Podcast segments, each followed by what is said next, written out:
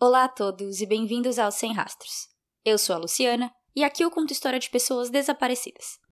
Minha intenção hoje era gravar dois episódios, porque eu achei dois casos que não se tem muita informação sobre eles, então ia acabar sendo mini episódio talvez. Então minha intenção era dar para vocês dois episódios para que assim pelo menos ficasse mais completo. Se você já está no grupo do Telegram, você já deve ter me ouvido resmungar, desabafar, reclamar que eu estou em processo de mudança, então a minha casa e meu tempo está uma bagunça. Por isso eu não consegui fazer os dois casos como eu queria, então eu resolvi me concentrar em apenas um caso. Espero que vocês entendam, vai ser um caso menor, como eu disse, não tem muita informação, mas eu tento no futuro fazer um episódio a mais ou fazer um episódio de algum caso mais longo.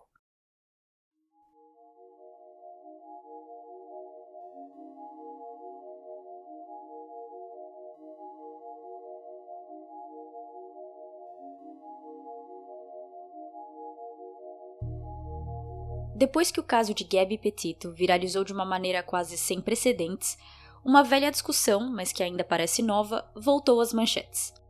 Por que o caso de uma menina loira e branca fez tanto sucesso, se assim podemos chamar, e casos de pessoas de cor nunca têm essa atenção midiática? Alguns vão falar que é pelo fato de Gabby ser famosa porque ela era youtuber e isso não é exatamente verdade. Gabby tinha lançado seu primeiro vídeo uma semana antes de desaparecer. Ela era bem ativa no Instagram e definitivamente estava indo na direção de virar uma influencer e youtuber, mas ainda não era famosa. Outros dirão que é pelo caso em si. Um namorado que volta para casa do nada, meses antes da viagem terminar, não avisa ninguém que a namorada sumiu. E isso é verdade. E eu entendo perfeitamente o porquê o caso de Gabby viralizou. Mas nós não podemos ignorar que raça tem um peso nisso. Não importa o quanto achamos que somos desconstruídos ou que não vemos cor, como algumas pessoas falam, e que por acaso é uma frase dita com boas intenções, mas não é de bom tom dizer. Essa não foi a primeira vez que vimos o caso de uma mulher branca tendo espaço na mídia, enquanto mulheres de cor, principalmente negras, têm suas histórias ignoradas ou recebem apenas uma pequena reportagem no Jornal da Sete. O meu primeiro caso aqui no podcast, o de Lauren Spear, eu me deparei com o termo Síndrome da Menina Branca. Confesso que na época não fui muito atrás de saber o que era. Estava tão nervosa e ansiosa em começar o podcast e me concentrei exclusivamente em contar a história de Lauren. Mas desde aquele primeiro episódio, eu sabia que existia uma parcialidade e com o caso de Gabby, isso voltou a ser debate. Já que eu fiz um episódio sobre Gabby, postei updates no meu Instagram e estou acompanhando o caso de perto, eu claramente li tudo e todas as notícias em relação a ela e muitas começaram a aparecer assim. Caso de Gabby abre debate sobre a atenção da mídia com casos de mulheres de cor e indígenas. Família de mulheres negras desaparecidas pedem que o caso delas seja noticiado como o de Gabby Petito. Ao ler essas reportagens, logo de cara eu me frustrei. Eu esperava duas coisas dessas notícias. Uma, que eles iam me explicar essa parcialidade, talvez até descrever a síndrome da menina branca e, no geral, mostrar o porquê essa é uma discussão infelizmente necessária. A segunda coisa que eu esperava era ler histórias sobre essas mulheres de cor. Talvez no mesmo artigo ou novos artigos. Mas não. Eu esperava que essas notícias fossem nos dar nomes de outros casos, para que assim eu, por exemplo, pudesse ir lá e pesquisar e tentar achar o máximo de informações possíveis. Mas como eu falei, eu mal achei isso.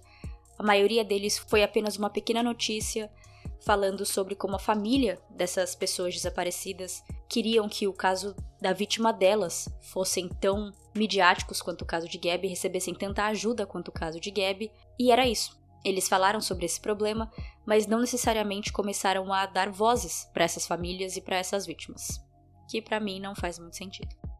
Mas com tudo isso dito, eu percebi que eu fiz exatamente o que eu não queria fazer. Eu me orgulho de trazer histórias do ponto de vista da vítima e contar os seus casos com respeito. Mas eu nunca parei para fazer uma reflexão sobre como quase todas as minhas histórias são de pessoas brancas.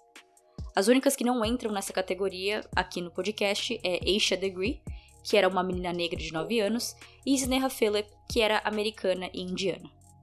Por isso, eu resolvi ir atrás de histórias de mulheres desaparecidas de cor, que não tiveram sua história muito contada, especialmente fora de seu estado ou de seu país.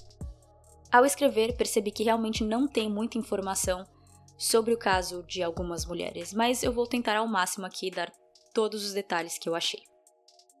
Eu não vou fingir aqui que tenho poder e que meu podcast influencia pessoas, porque eu sei que eu sou apenas mais uma no meio da multidão. Mas isso não tira a minha responsabilidade. Eu não tenho habilidades investigativas, eu não tenho como solucionar os crimes que aqui conto, e principalmente não sou negra. Eu nunca vou entender o que elas passam e nunca vou ser porta-voz de movimento que não faz jus a mim, mas eu posso ser apoiadora se eu posso pelo menos contá-las com respeito e fazer essas vítimas serem conhecidas por elas, além do pelo que aconteceu com elas, eu já vejo isso como um bom começo. E se eu não fiz isso antes, que pena, mas nunca é tarde demais e eu vou começar agora. Bem-vindos ao Sem Rastros. Hoje eu conto a história de Akia Eggleston,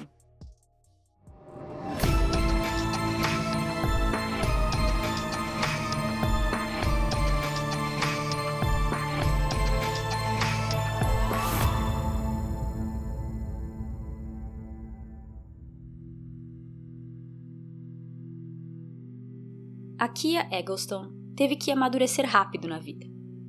Nascida em 1994, a Kia perdeu sua mãe para câncer de mama em 2012, apenas aos 18 anos.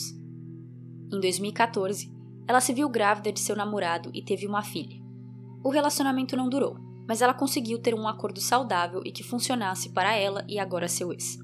Eles tinham guarda compartilhada e a filha trocava de casa fim de semana sim, fim de semana não. Aos 20 anos, a Kia tinha uma filha e não tinha mais a própria mãe para pedir conselhos, conversar ou ter um ombro amigo. Mas isso não significa que ela estava sozinha. A Kia tinha uma família até que grande e ela era muito próxima de sua tia, avó e padrasto, principalmente o seu padrasto. Talvez com a morte da mãe, isso fez com que ela se aproximasse ainda mais dele, e antes que perguntem sobre o pai de Akia, eu não sei.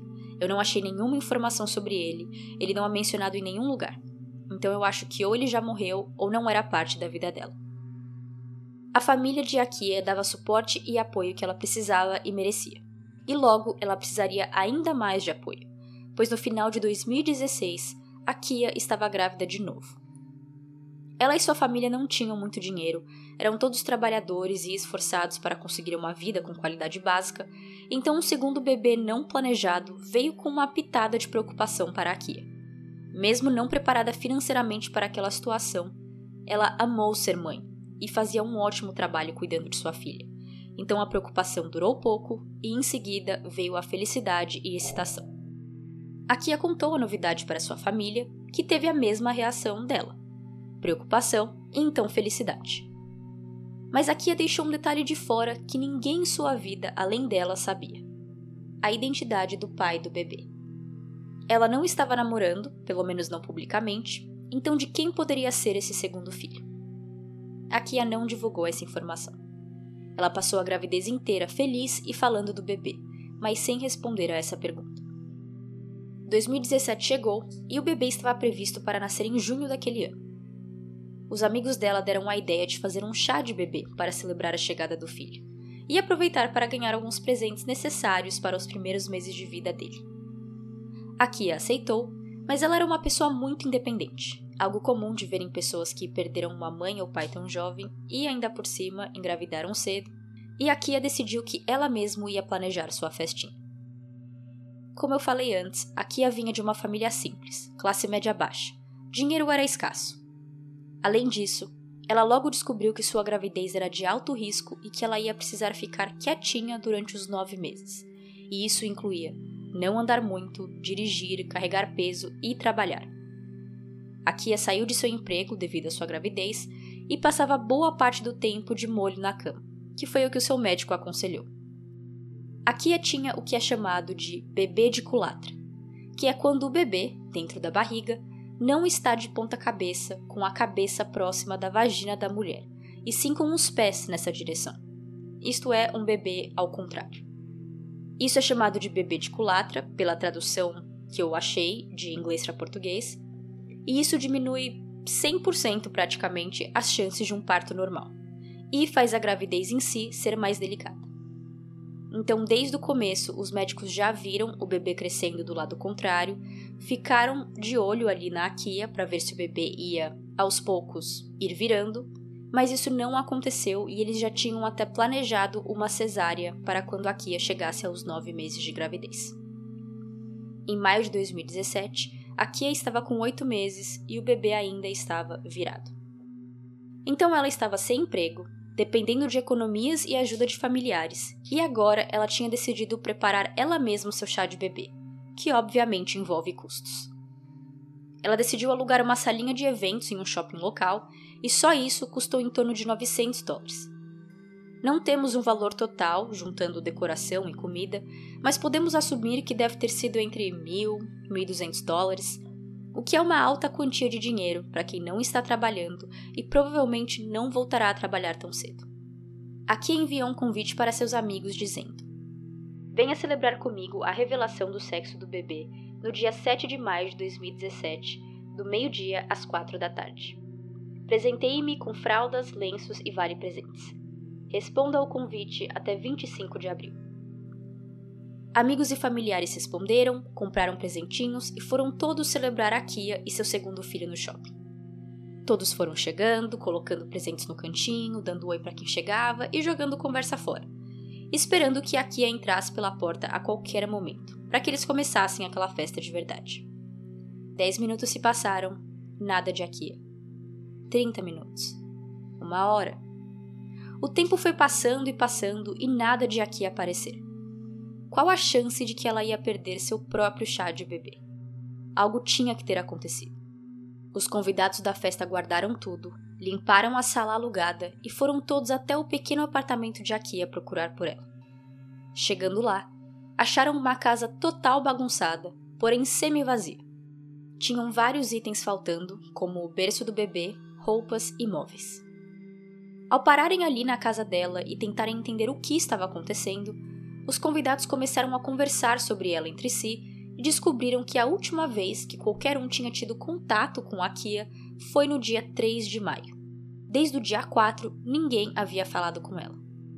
A avó dela disse que na tarde do dia 2 de maio, ela mandou mensagem para a neta, que respondeu que não podia falar naquele momento e que ligaria mais tarde, mas ela nunca ligou. Desde que descobriu que sua gravidez era de alto risco, a filha de Akia de 3 anos ficava com o pai ou com uma babá a maioria do tempo. Por isso, Akia estava sozinha quase sempre desde que engravidou. O primeiro pensamento de todos foi de que Akia podia ter tido um parto de emergência, então todos tiveram a ideia de checar por ela em hospitais. Mas infelizmente ela não foi encontrada dessa forma e nenhum hospital tinha Akia como paciente.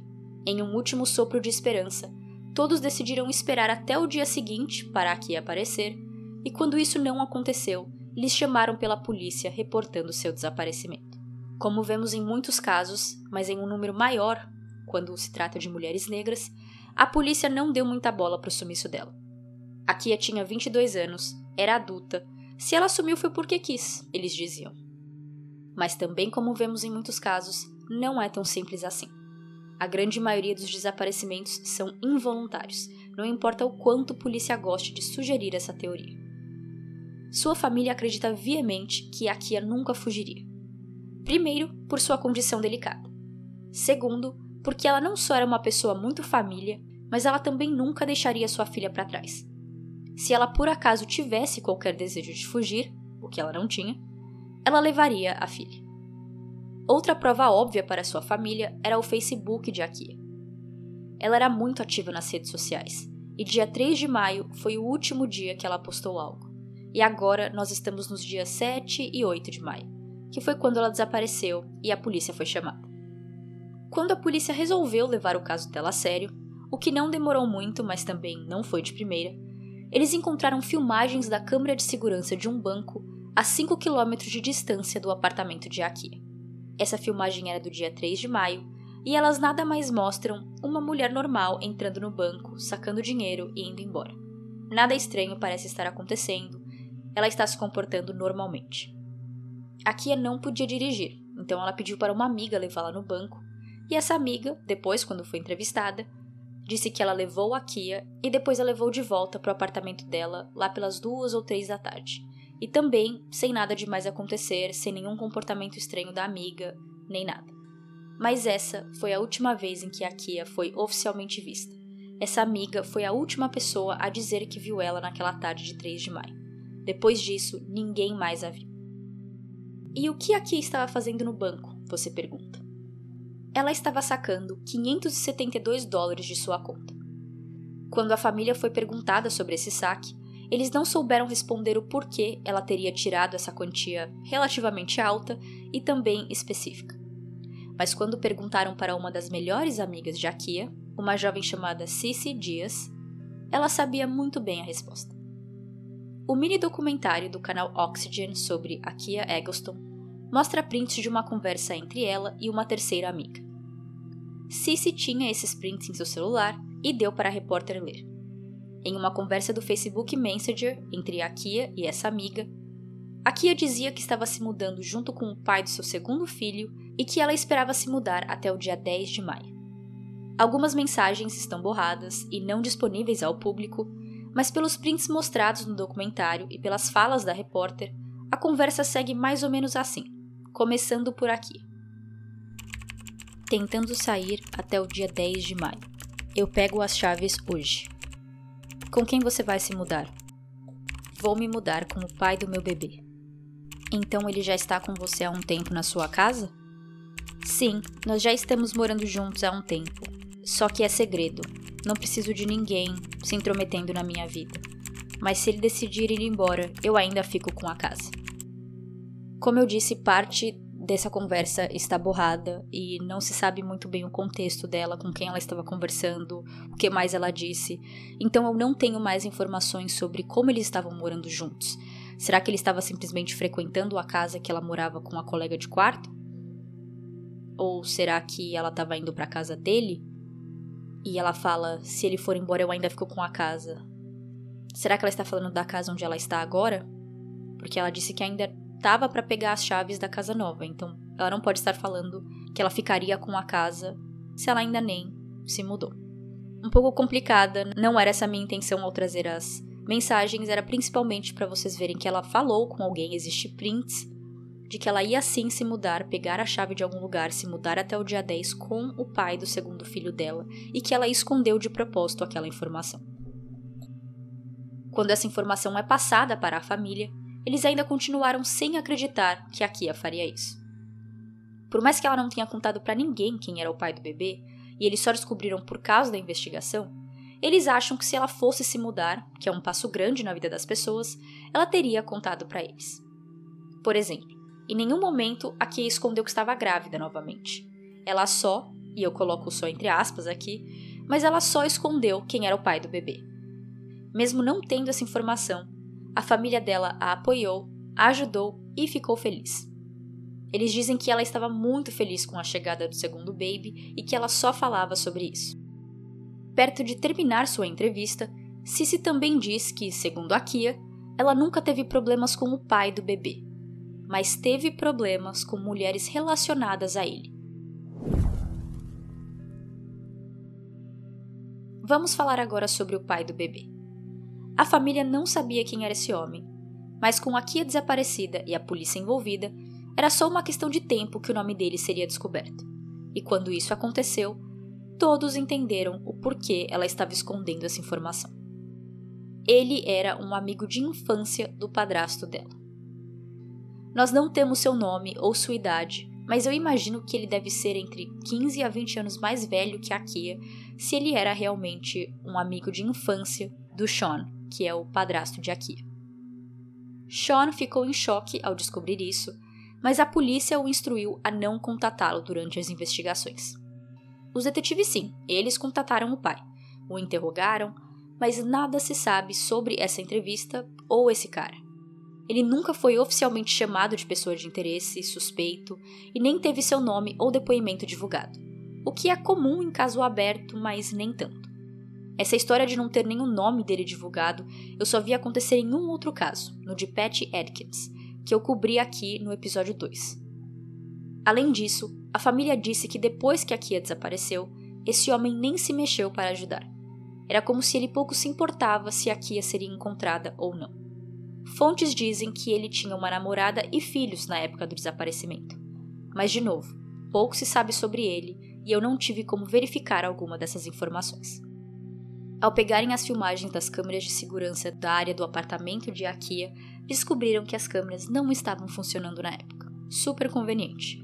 Nunca vou entender para que ter se não for para usar, ou se for para passar a maioria do tempo quebrada. A única e última filmagem que temos de Akia viva e bem é dela dentro do banco no dia 3 de maio de 2017. O bairro onde Akia morava, chamado Cherry Hill, tinha uma má reputação por crimes e drogas, e muitos pensaram que isso talvez tivesse a ver com o desaparecimento de Akia. Mas segundo um dos detetives trabalhando no caso, ele diz que sim, a área tem violência, mas que não é tão ruim quanto falam e que o bairro não merece a reputação que tem. A colega de quarto que, pelo que eu vi também nas fontes, era uma outra mãe solteira com um filho, foi entrevistada pela polícia e também não foi chamada de suspeita. Mas segundo amigos de Akia, elas não se davam muito bem e já tiveram seus problemas, suas brigas. Talvez esse também era um dos motivos por que Akia queria se mudar. É acreditado que ela foi no banco, voltou e, com a ajuda de amigo ou amigos, ou de seja lá quem, ela começou a mover as coisas para fora da casa dela. Ela, com certeza absoluta, não podia carregar móveis e coisas pesadas sozinhas. E isso nada a ver tinha com seu peso, porque ela também era uma mulher muito pequena, mas sim com sua gravidez de alto risco. Até hoje não se sabe quem a ajudou, qual carro foi usado para transportar esses móveis, nada. Essa pessoa ou esses amigos, eles nunca falaram para a polícia e admitiram que eles estavam com a Kia naquele dia ou que eles ajudaram ela de alguma forma a tirar os móveis dentro da casa. Sua casa tinha uma porta da frente e uma atrás, com a porta de trás sendo a passos de distância de uma caçamba de lixo. Então a polícia também teoriza que podiam ter jogado o corpo dela ali, caso ela tenha sido assassinada, o caminhão de lixo passou e pegou o lixo que tinha ali dentro da caçamba, e sem ninguém perceber, levaram para o lixão. E agora, obviamente, não dá mais para achar. Seis meses depois do desaparecimento de Akia, sua família fez uma vigília na casa dela. E quando estavam limpando, encontraram o cartão de crédito dela no meio de uns matinhos, de umas florzinhas que tinham ali perto. O cartão não estava com aparência de velho ou que ficou exposto à natureza por seis meses. Então, alguém tinha que ter colocado ele ali recentemente. A polícia já tinha feito uma procura pelo local, assim que eles foram informados do desaparecimento de Akia, e eles não acharam esse cartão. Por isso também acham que ele foi plantado lá recentemente. A polícia pegou o cartão, tirou fotos da onde ele foi achado, enfim, não se sabe mais o que aconteceu sobre isso ou se eles acharam algo importante ou pertinente sobre isso. Uma recompensa de 25 mil dólares por qualquer informação de Akia foi levantada, e segundo o Sean, o interesse da mídia foi mínimo. E com isso como fator, a polícia disse que o antes e depois da recompensa, no sentido de receber ligações com pista, não mudou. Mesmo com o ganho financeiro, não houveram mais ligações depois da recompensa anunciada. A polícia de Baltimore diz que continua trabalhando nesse caso, que tem vários homens, vários detetives investigando, que eles também fizeram parceria com o FBI e que mais de 100 pessoas foram entrevistadas. Mas eles ainda continuam sem saber exatamente o que aconteceu com ela e dizem que todas as teorias são válidas, que ela fugiu sozinha ou de que alguém tem a ver com o desaparecimento dela, que ela pode ter sido assassinada. Eles dizem que tudo é válido mas eles não podem falar qual delas, já que não se tem prova de nada. Sean Wilkson, o padrasto, é o mais vocal na busca. Ele está em todas as reportagens e mini-docs que eu achei, todas as entrevistas, tudo. Em uma entrevista de 2017, o padrasto disse que sua família não tem mais contato com a filha de Akia, chamada Emery, mas mais conhecida como Amy. Ela tinha 3 anos na época do desaparecimento e hoje deve ter uns 7. Ele disse não saber o que o pai está fazendo com ela, não parece que ele liga se a Kia vai voltar ou não, e que eles ficaram com a Amy, que é filha dele, e que desde então eles não têm mais contato com ela. Os itens faltantes da casa de Akia, como berço, roupas e móveis, nunca foram encontrados. Assim como ela própria, esses itens ou estão desaparecidos e estão com ela em algum lugar, são e salvos, ou foram descartados em algum lugar que até hoje ninguém achou. Na página do Facebook, que chama Desaparecida aqui a Eggleston, existem vários comentários de pessoas que são de Baltimore, que eram próximas dela ou da família ou de alguém envolvido nesse desaparecimento. Em uma postagem feita um dia antes de eu gravar, uma moça comentou dizendo que conhecia a namorada do pai do bebê de Akia, na época que ela desapareceu em 2017, e que ela estava sim perseguindo a Kia e que ela era conhecida por ser uma bully e que ela era uma stalker. Não se tem provas de que esse homem estava namorando essa menina na época, não se tem provas de que essa mulher estava perseguindo a Kia, não se tem prova de nada. O que me faz acreditar nisso é primeiro pela entrevista da amiga Cici, que diz que ela estava sendo perturbada por uma mulher envolvida com esse homem. E se você ver os, as postagens dela em seu Facebook, várias parecem estar dando indireta para alguém, como se ela realmente estivesse de saco cheio de alguém, que alguém está enchendo o saco dela. Nessa mesma página você também encontra os nomes e até mesmo os perfis do pai e essa mulher que podia ser a namorada dele, mas eu não vou falar aqui. O consenso geral da internet é que existem três pessoas suspeitas nessa história e que deveriam ser mais investigadas, que é a colega de quarto, o pai do segundo filho e a namorada desse pai do segundo filho.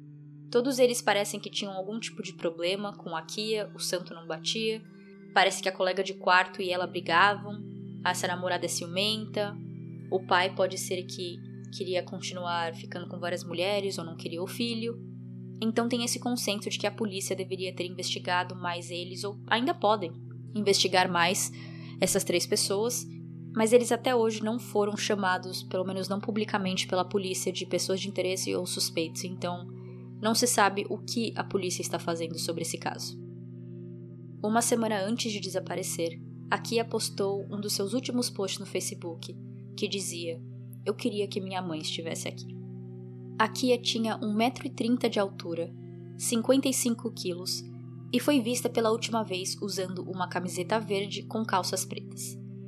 Ela é negra retinta, com cabelos pretos e olhos marrons. Apenas semanas depois de seu desaparecimento, a Kia já teria que ter dado à luz a seu bebê. E se ambos estão vivos até hoje, a Kia tem 27 anos e seu bebê 4 em uma de várias entrevistas pequenas, apenas relembrando o caso de Akia para a mídia, o seu tio diz: É horrível não saber onde ela está e se está machucada. Eu não acho que seu caso foi levado a sério. Eu acho que ele foi visto como mais um caso de uma mulher negra desaparecida.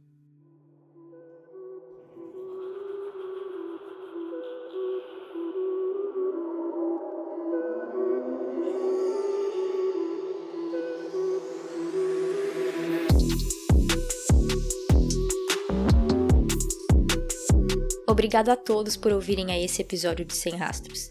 Eu gostaria só de lembrá-los que no próximo dia 20 vai ser um episódio especial em inglês com participação do meu marido.